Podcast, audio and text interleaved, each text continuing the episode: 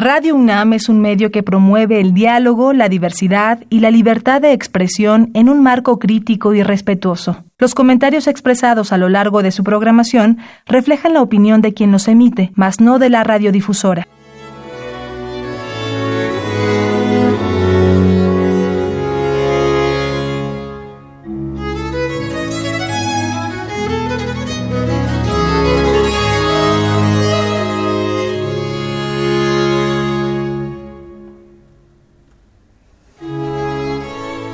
Ese saqueo demencial de nuestros dineros públicos que a lo desvergonzado, a la vista de todos nosotros y protegidos por una abyecta impunidad, vienen perpetrando los cupulares del gobierno. Y cómo no van a maniobrar en la impunidad si ellos son quienes traman leyes a su medida y a su medida las aplican también, pero su discurso oficial reitera que el nuestro es un Estado de derecho, como también que tenemos un régimen democrático.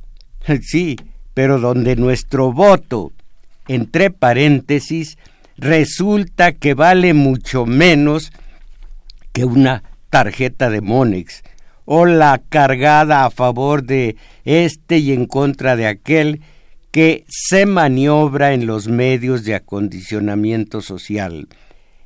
Todo esto, mis valedores, es México.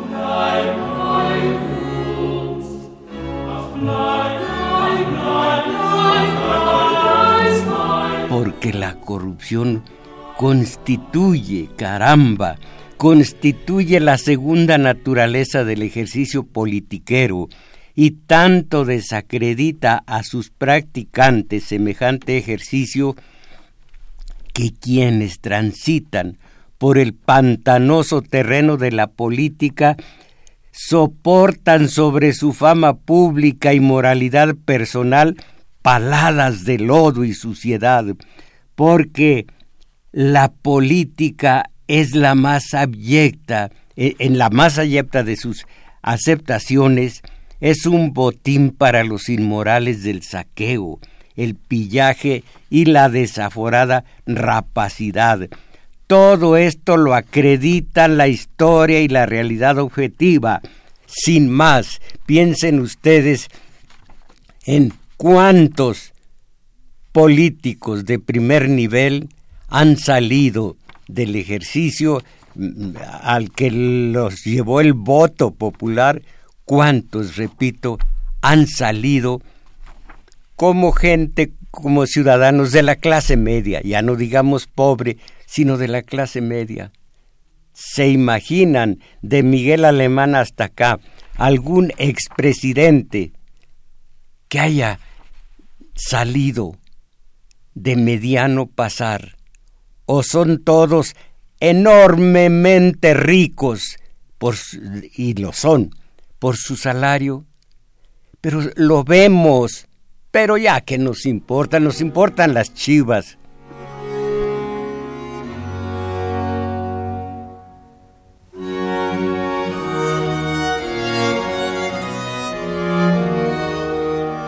Y sí, esa corrupción ha sido una lepra nacional desde el sexenio de Miguel Alemán y tanto viene repitiéndose que las masas populares tan permisivas y apáticas como lo somos todos, la, la veíamos pues como un achaque más de un sismo, un movimiento telúrico de esta naturaleza. Eh, eh, tectónico más bien. Pero lo que es el presente sexenio, lo que son los cinco años corridos que han transcurrido desde fines del 2012, eso rebasa todo lo que en materia de sinvergüenzadas registra la historia del país, si no son los derroches de la primera dama de López Portillo, que en relación gastó tanto, derrochó tanto, con todo y la aberrante mansión de la colina del perro y las de su negro durazo, aquí en el Ajusco o en Cihuatanejo, que los picados de pocho llaman sigua. Todo esto se perpetra allá en la cúpula del ejercicio político y mientras tanto nosotros, nosotros, ¿qué?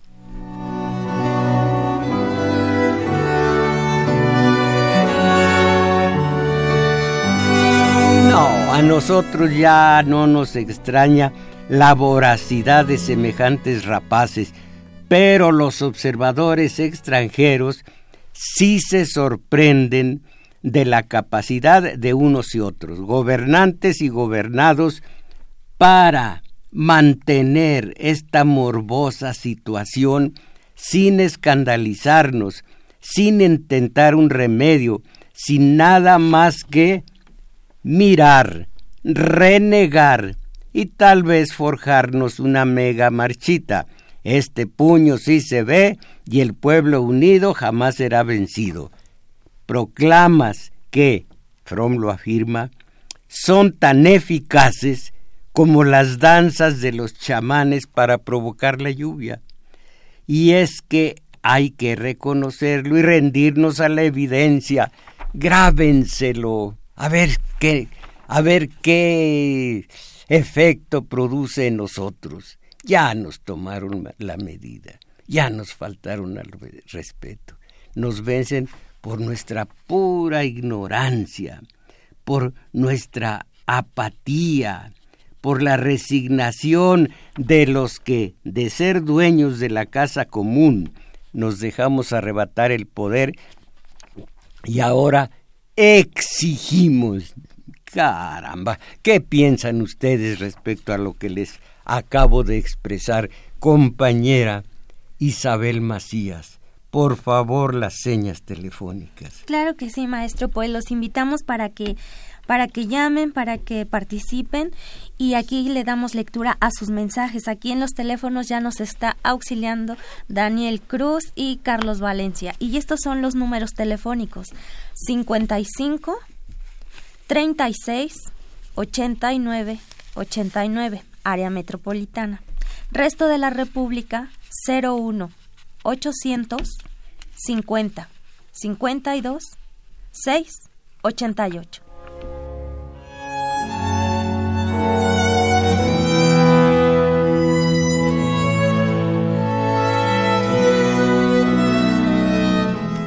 ¿Qué me dicen ustedes de esa aventura, de ese episodio tremendo? Eh, eh, ¿Cuál es la palabra que quería yo decir? Trepidante de Javier Corral, panista, el gobernador de Chihuahua, que ha acusado de corrupción a tantos priistas y a 14 de ellos los tiene en la cárcel. Sí, 14. De ellos, ocho son exfuncionarios estatales, tres empresarios y un exdiputado de Movimiento Ciudadano, así como dos directores del CEN, el Ejecutivo Nacional, del PRI, ese PRI, caramba, eh, eh, tanto a nivel estatal como federal. Todos ellos fueron acusados por el delito de peculado agravado y hasta ahora cinco han sido sentenciados y nueve enfrentan un proceso penal. Entre los sentenciados están Ricardo Yáñez, ex secretario de Educación, Cultura y Deporte del Estado, quien recibió una condena de cuatro años. Caramba, ¿cuánto se llevan y cuántos los años que va a pasar en prisión? una señora o señorita, Carla Arelli Jurado, eh, ella, por el mismo delito, tres años de prisión. En fin, eh, ¿quién más? Enrique Antonio Tarín, exdirector de... Bueno, bueno, es director, director y puros burócratas de alto nivel, pero no solo ellos. Alfonso Isaac Gamboa Lozano, titular de la unidad de política y control presupuestal, caramba, ¿cómo llevarán sobre sus hombros semejantes titulazos? Está acusado de operar junto con el exsecretario general del PRI, Alejandro Gutiérrez, los recursos que se desviaron del gobierno de Chihuahua hacia campañas del tricolor. Tan poca memoria, tan poca sensibilidad la de nosotros. Allí están, están gritando, están ululando las corrupciones, los actos corruptos del tricolor. El tricolor adelante nació en 1934 y sigue tan campante. Todo porque a nosotros Ay, el PRI va a ganar, el PRI. Y el PRI me dio un tinaco. El PRI, allá por su región, compañera, ¿qué le dio el PRI? Pues a mí nada, maestro. no alcancé nada. Qué mala suerte. Con todo y que se formó. Y que me formé, no alcancé ni una bolsa ni una gorra. Con su credencial de elector. ¡Ah, qué cosas! Bueno, es que, según Eduardo Huchim, pareciera que los hechos ilegales que acompañaron a su dispendiosa campaña presidencial persiguen a, voy a decir como aquí se dice, persiguen a Enrique Peña Nieto.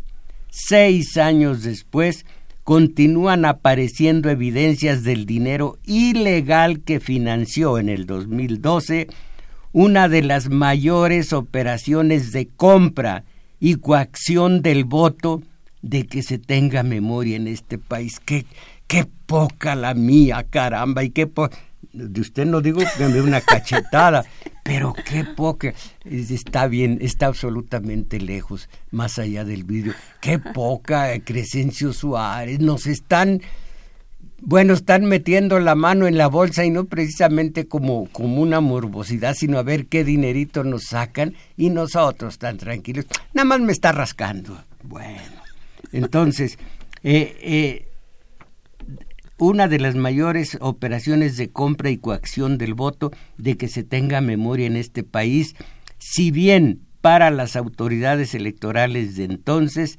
tal operación no existió, para las autoridades electorales no, no existió.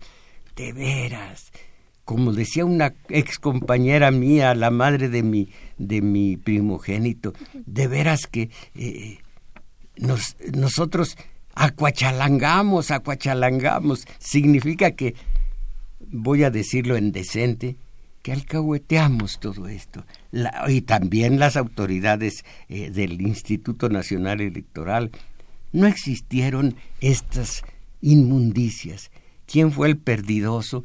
¿Quién era en el 2012? ¿Quién fue el principal eh, adversario de Peña? Ya ni me acuerdo, ya ni me acuerdo, pero él tiene una hacienda, un rancho, un rancho. No, ¿sabe usted cómo se llama el rancho? No lo vaya a decir. Ah, ya lo iba a mencionar. ¿Sí? Sí. Eh, ¿Es masculino o femenino? Femenino. ¿Es la? La.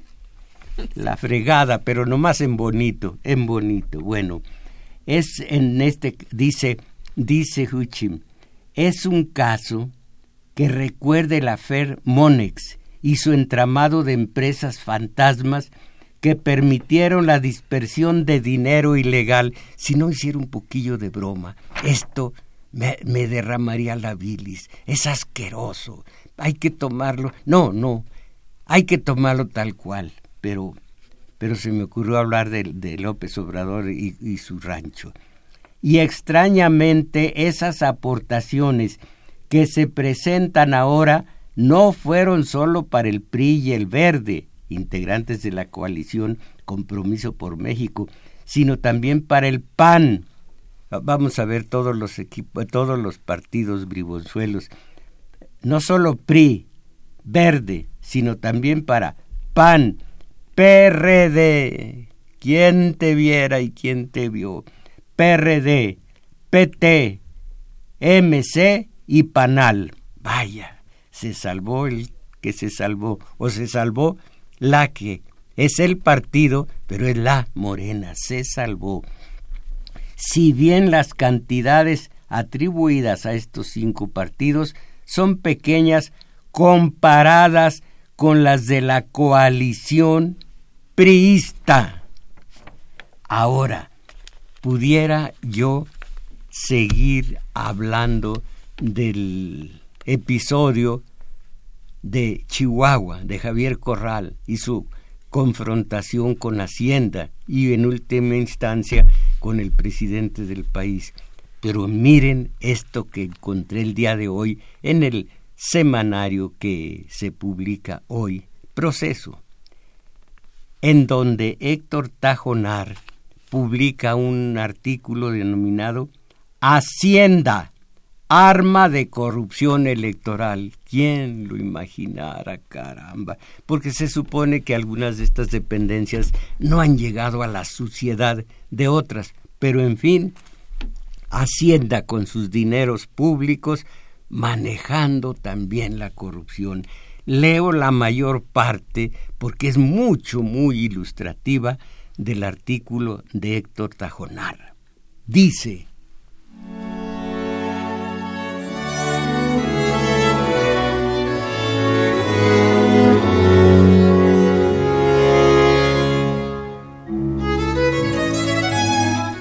Esta música, compañera Macías, es de una familia. ¿La de quién? La de Bach, el mejor. El un, no, no, no, el único no. Ahí está Mozart, ahí está la novena, caramba. Y los cuartetos y los el octeto, septeto, tantos de, de Beethoven. Pero la familia Bach. Bueno, pues Hacienda arma de corrupción electoral. La desenfrenada corrupción del gobierno de Enrique Peña Nieto ha sido nuevamente desenmascarada. Se ha revelado el método utilizado para el manejo ilegal de fondos del erario de, destinados a apoyar al PRI en el proceso, en los procesos electorales estatales ejecutado desde la Secretaría de Hacienda. Fue comisión, perdón, por comisión u omisión, los tres titulares de esa dependencia en este sexenio, así como el propio mandatario, que no es mandatario, Supuestamente lo es, pero no. Mandatario el que recibe el mandato. El servidor al que pagamos es mandatario. Si ustedes tienen una trabajadora doméstica en casa, es la mandataria. Nosotros somos... Ustedes que le pagan son los mandantes. Ella sería la mandataria o él, porque lo de menos es que sea hombre o mujer. Entonces, el mandatario no lo es, pero en fin, así le decimos. Los tres titulares de esa dependencia este sexenio, así como el propio mandatario, están presunta y claramente implicados en dicha tropelía. La Fiscalía General de Chihuahua investiga el desvío de, de al menos 250 millones de pesos a las compañías electorales, a las campañas, perdón, electorales del PRI durante el gobierno de César Duarte en el Estado, cuando Manlio Fabio Beltrones, al que ya arroparon en la impunidad, Manlio Fabio Beltrones, era presidente del PRI. ¿Se acuerdan cuando otro presidente, glorioso presidente del PRI, Humberto Moreira, decía que él era limpio, era puro, era estaba sin mancha? Y el hombre está libre solo por la impunidad que arropa a tantos delante de nosotros, Estado de Derecho. Y luego dicen que, bueno, pues que uno no cree nada, que no cree en ellos. Caramba, uno tiene manera de pensar, de reflexionar, tiene uno eh, eh, la mente, tiene uno la lógica. ¿Cómo carambas va uno a creer, eh, luego también hablamos de la democracia, democracia. No sabemos ni siquiera qué es, no se sabe entre la gente. ¿Y qué es eh, eh, Estado de Derecho? Bueno, pues en este Estado de Derecho, donde la ley priva por encima de todo, Humberto Moreira, Manlio Fabio Beltrones, presidentes del PRI, y durante su presidencia se cometieron estos errores, estos horrores y estas suciedades. Cuando Manlio Fabio Beltrones era presidente del PRI. De acuerdo con cientos de documentos revisados por The New York Times y declaraciones de exfuncionarios vinculados al plan, la, perdón, se depositaron cerca de, de 14 millones de dólares en las cuentas de cuatro compañías fantasmas y fueron utilizados para las campañas priistas del 2016. ¿Alguien se acuerda quién era el candidato de los priistas en el 2016? ¿No se acuerda? Allá arriba. Bueno, pues era Peña. El final del artículo, bastante extenso, voy a leerlo. A ver qué dicen ustedes. Miren, ha quedado al descubierto la forma en que opera el fraude electoral. Primero, la Secretaría de Hacienda envía recursos a los gobiernos estatales del PRI. Dos, las secretarías locales de Hacienda asignan esos montos a proyectos de inversión, en el caso de Chihuahua, al ramo educativo. Tres, se crean empresas fantasmas donde se depositan los recursos, esos recursos los aportamos ustedes y yo, eh, se depositan los recursos y se simula la realización de los proyectos asignados. Cuarto o cuatro.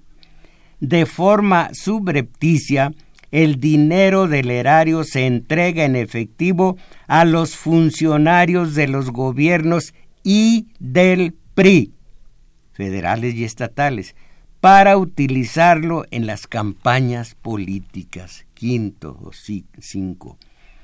Con ese dinero ilegal se procede a la compra clandestina de espacios y voluntades en medios de comunicación. ¿Qué comunicación va a ser de, de acondicionamiento de masas? Bueno, medios. Reparto de artículos promocionales, así como diversas formas de compra y de coacción del voto, prestaciones de algún servicio público, programas sociales, despensas, esto de las despensas, diversos productos para el hogar, como las los tinacos, y dádivas en efectivo o a través de tarjetas, como en el caso Monex, que aquí leí yo ante ustedes, hablando de Monex, eh, los comentarios de un investigador, ahora les digo su apellido, Edgardo, bueno, ahora les digo el apellido, en donde se ve que Monex es un lavadero o una lavadera, no, un, lavadero de dinero. Allí, allí es donde hicieron su agosto los, los corruptos con las tarjetas de Monex. Eh, Edgardo, bueno, ahora les digo, o alguien que me lo diga por teléfono. Séptimo, ah no, sexto, paralelamente los gobiernos del PRI pervierten o engañan a las instituciones electorales y de procuración de justicia, tanto federales como locales, a fin de poder cometer delitos electorales sin ser sancionados. Los pervierten, pues, son parte, el, es, todos ellos son el poder, todos ellos. Nosotros acá somos, vamos a llamarle solo para entendernos, los civiles, ellos también lo son, pero para entendernos, nosotros los civiles y ellos los políticos. El INE es de ellos, no de nosotros. Claro, lo pagamos nosotros, eso sí. Séptimo, la corrupción electoral se consuma en la impunidad. Este tipo de atentado contra la democracia, algún día volveré sobre lo que es democracia y la nuestra no es, el Estado de Derecho, ya sabemos que no lo es, eh, lo dice la historia, lo dice la realidad objetiva, no lo digo yo, va de nuevo. Este tipo de atentado contra la democracia, el Estado de Derecho y la dignidad ciudadana es lo que el gobierno y el partido de Enrique Peña Nieto pretenden que siga impune para poder repetirlo en el proceso electoral de este año. Tal intención implica no sólo una idiosincrasia putrefacta, caramba, sino una inconsciencia y una irresponsabilidad monumentales. Aquí entro yo. ¿Y nosotros?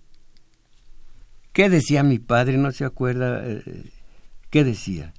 Eh, no me almiro de ellos. De ellos. De ustedes, por por aturdidos, por agachones. Bueno, él no decía agachones, por aturdidos.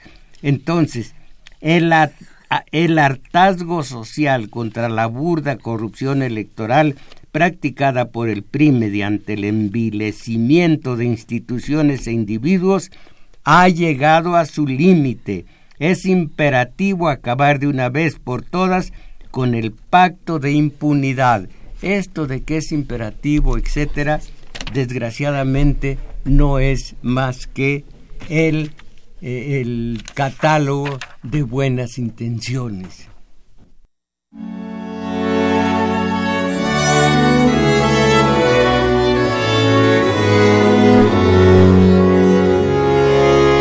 Muchas gracias, Patricia Ordóñez. Se trata de Edgardo Buscaglia. Por supuesto, yo nada más me acordaba de Edgardo Buscaglia, un investigador que se refiere a algunas instituciones de Brasil eh, y Monex concretamente aquí en México y la corrupción absoluta. Miren ustedes, algo de absoluta, absoluta actualidad. Esta es la corrupción más de la corrupción. Esta, no, esta noticia es de hace unos 15 días. Vincula el Financial Times a Mid con gasolinazo. Por, ah, para convertirse en el próximo presidente de México, José Antonio Mid se debe ganar la confianza de los votantes después del gasolinazo de enero pasado, considera precisamente el Financial Times.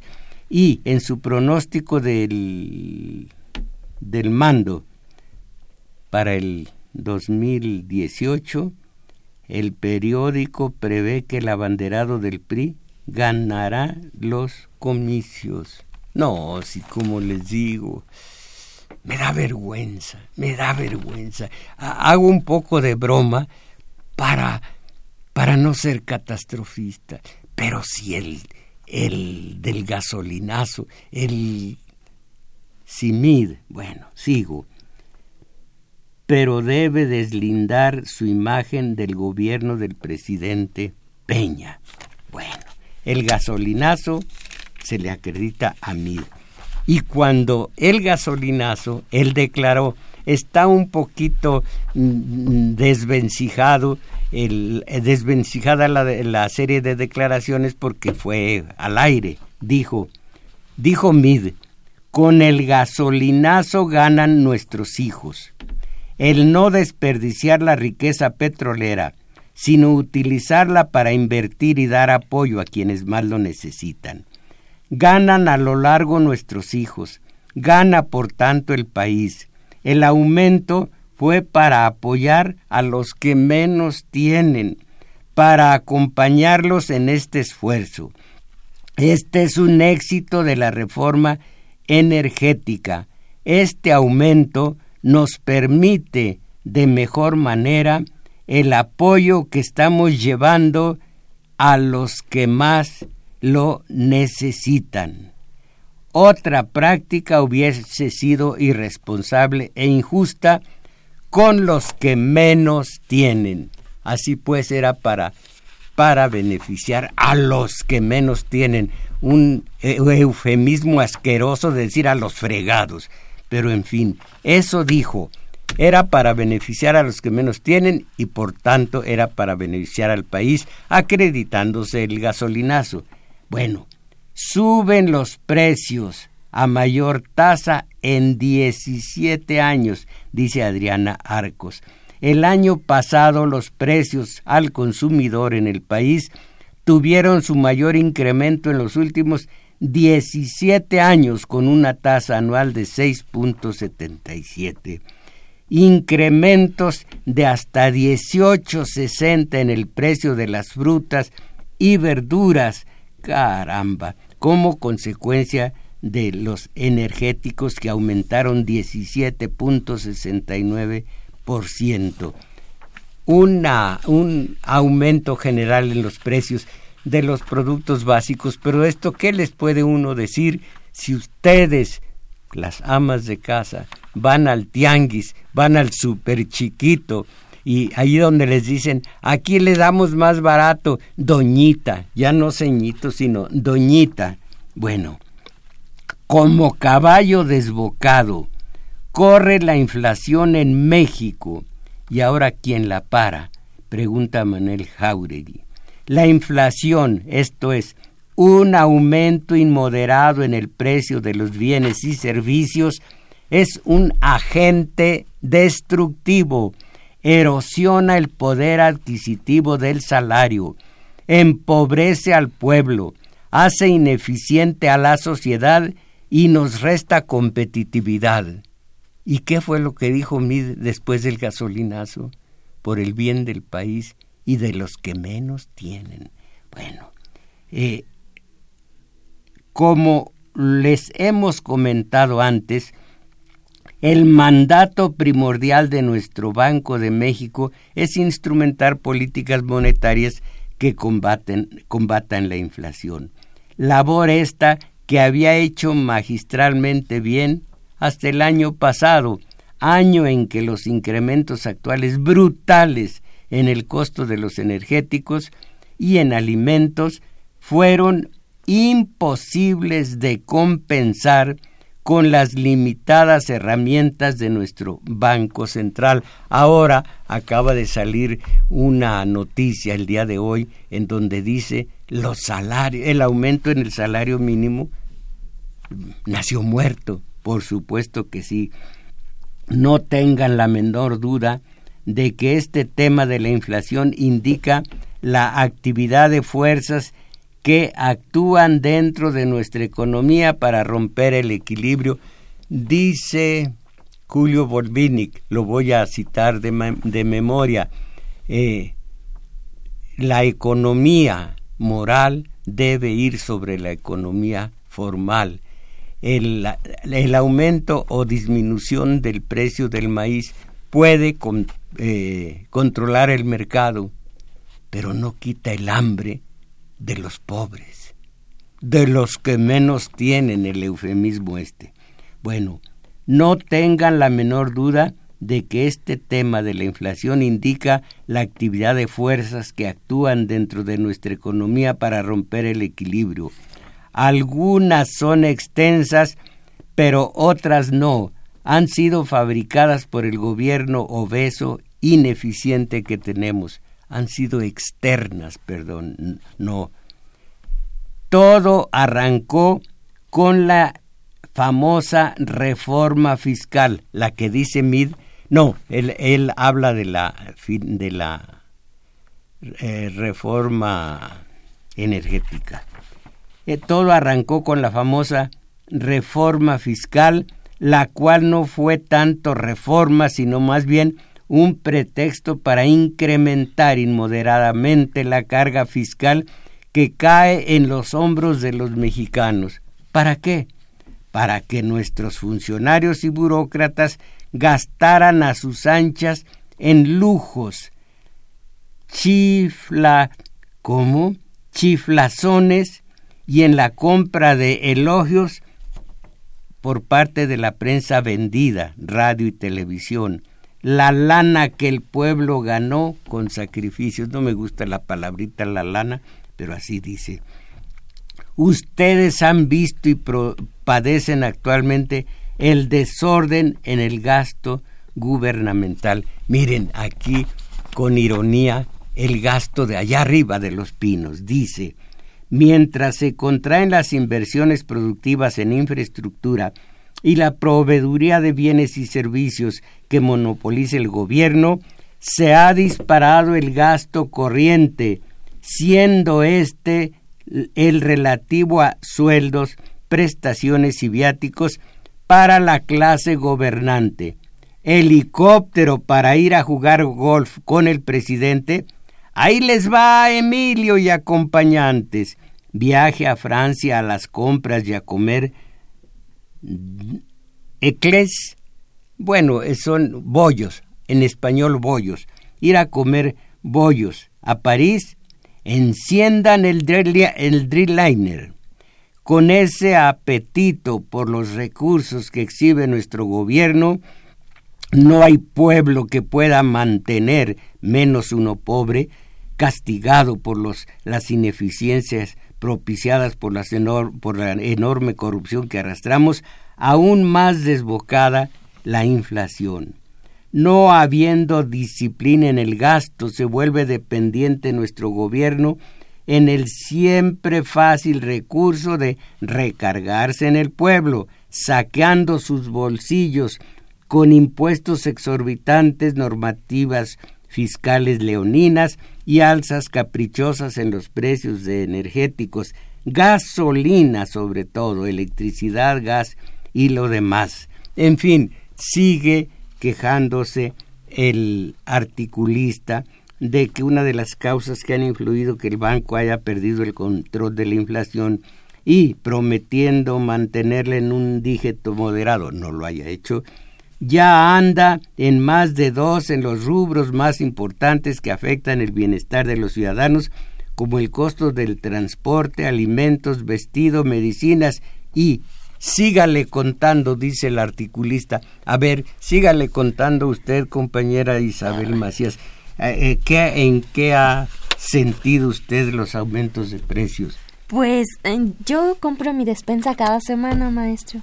Y entonces eh, también surtí el gas en casa y está carísimo, carísimo. La fruta también, el, el blanquillo, eh, las tortillas, la carne, todo, todo está muy caro.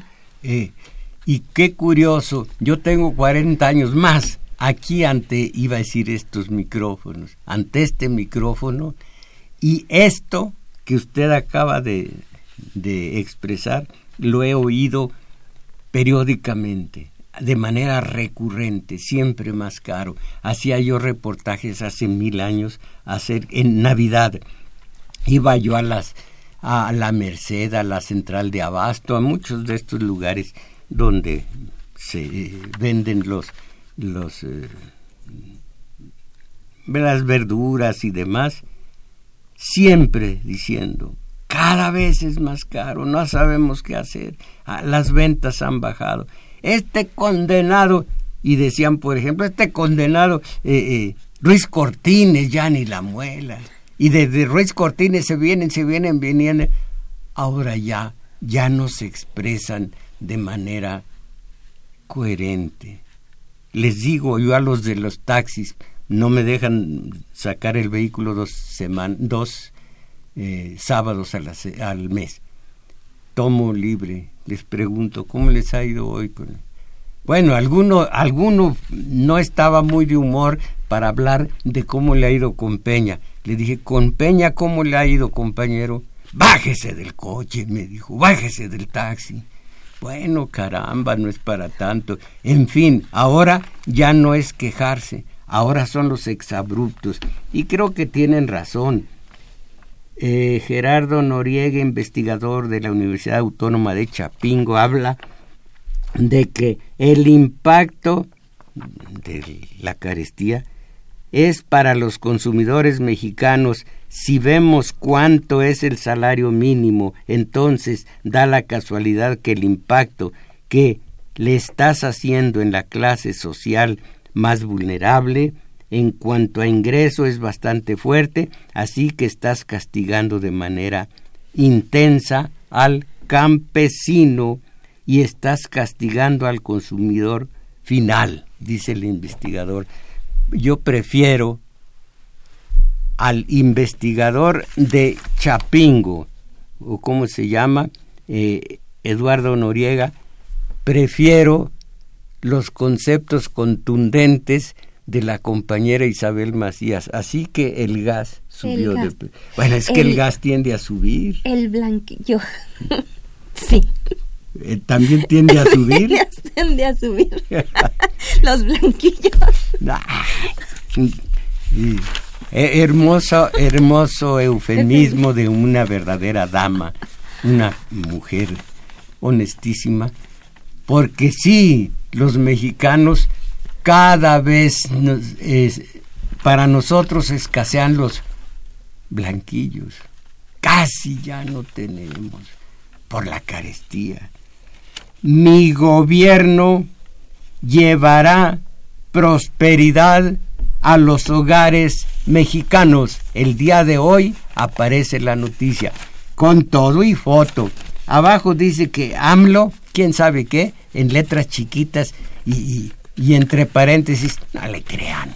Pero acá arriba, con todo y foto, verde, blanco y colorado, y más bien blanco en muchos sentidos, mi gobierno llevará prosperidad a los hogares mexicanos. MID, el del gasolinazo de hace rato, que hace rato comentamos. Y, dice, dice MID, mientras algunos siembran discursos de discordia que dividen, nuestros proyectos están enfocados en llevar prosperidad y tranquilidad a los hogares de México. ¿Usted le cree? a mí. ¡Oh, maestro! a estas alturas. Esta es una forma de hablar del pueblo y, lo chotea mucho la compañera. Eh, le dice uno a alguien, oye, ¿a ti te ha ido bien? Pues te diré. Esta es una, esta es una ironía.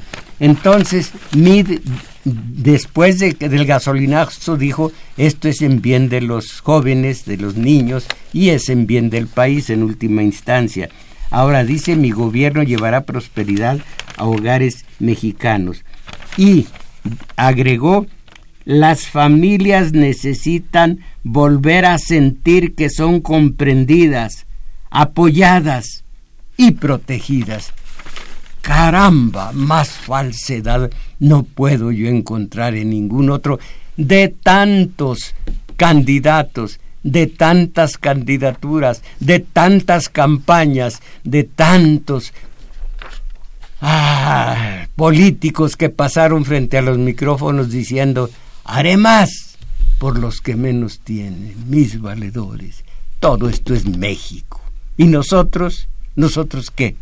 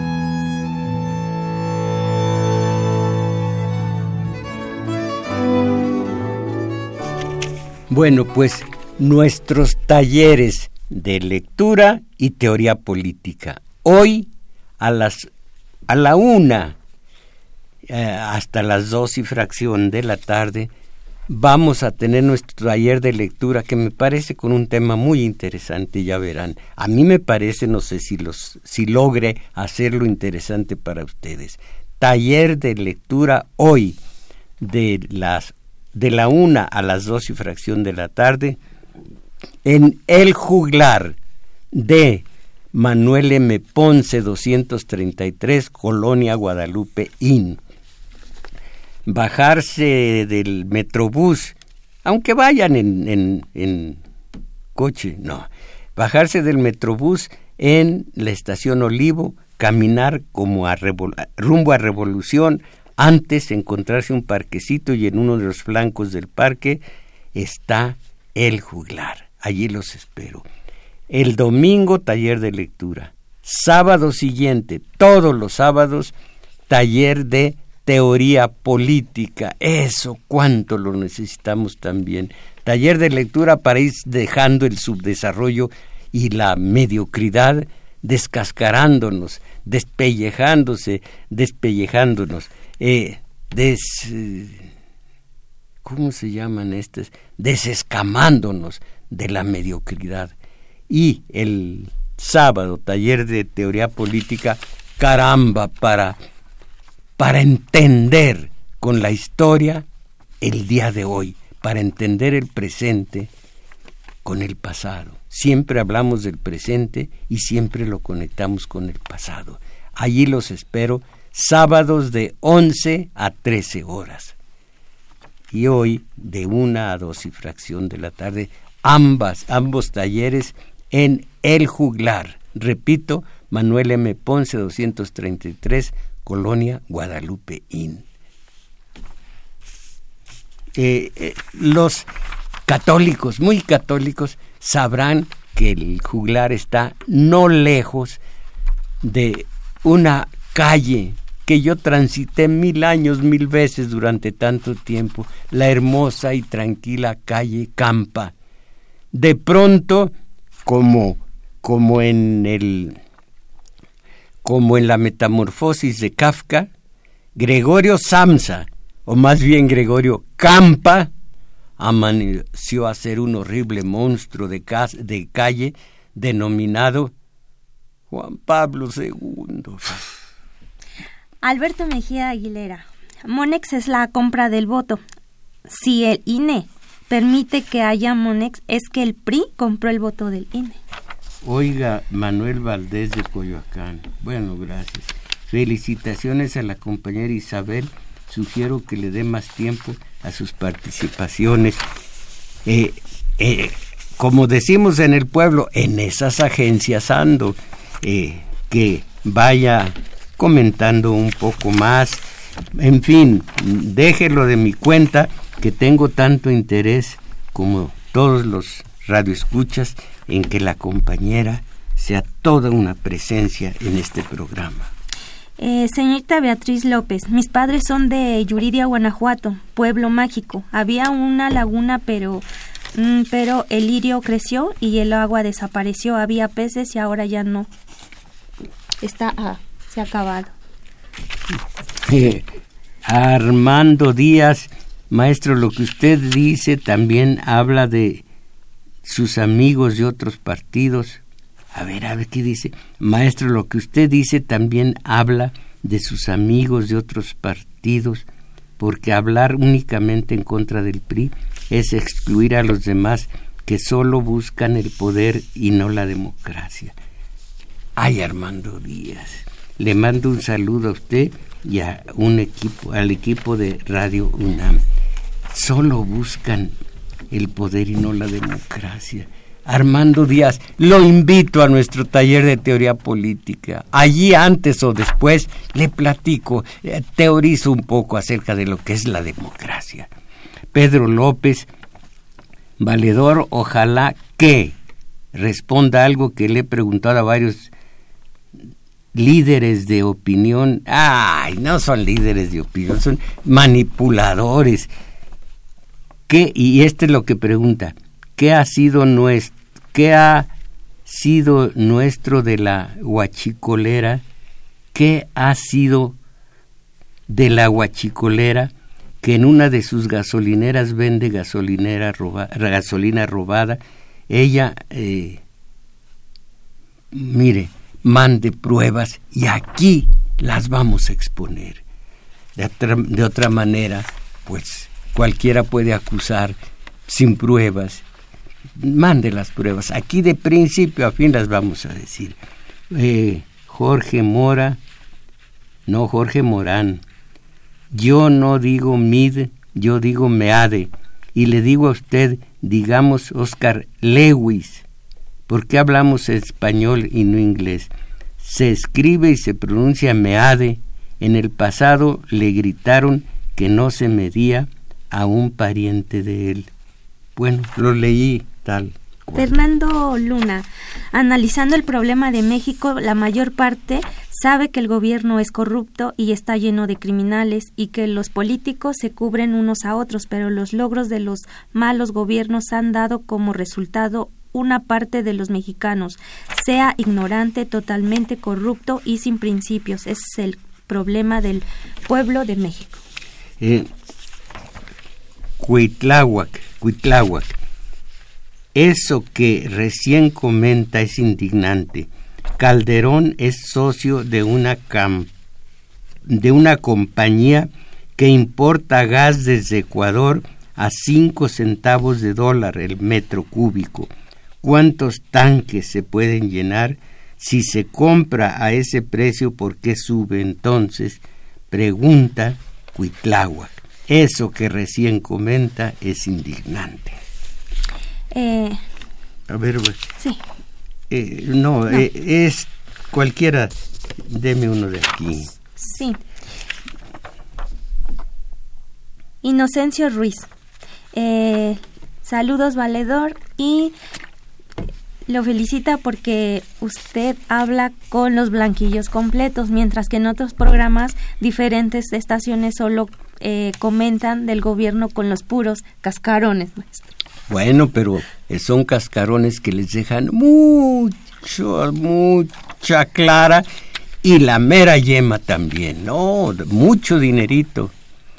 Eh, Agustín Mondragón, maestro Radio Escuchas, que este 2018 abramos nuestra mente para saber escoger en las votaciones de una suciedad de anuncios en radio y televisión, al que menos corrupto sea y tenga un amor por nuestra patria y corremos y cerremos nuestros ojos, oídos y pensamiento a la filosofía que nos mandan los medios masivos de comunicación.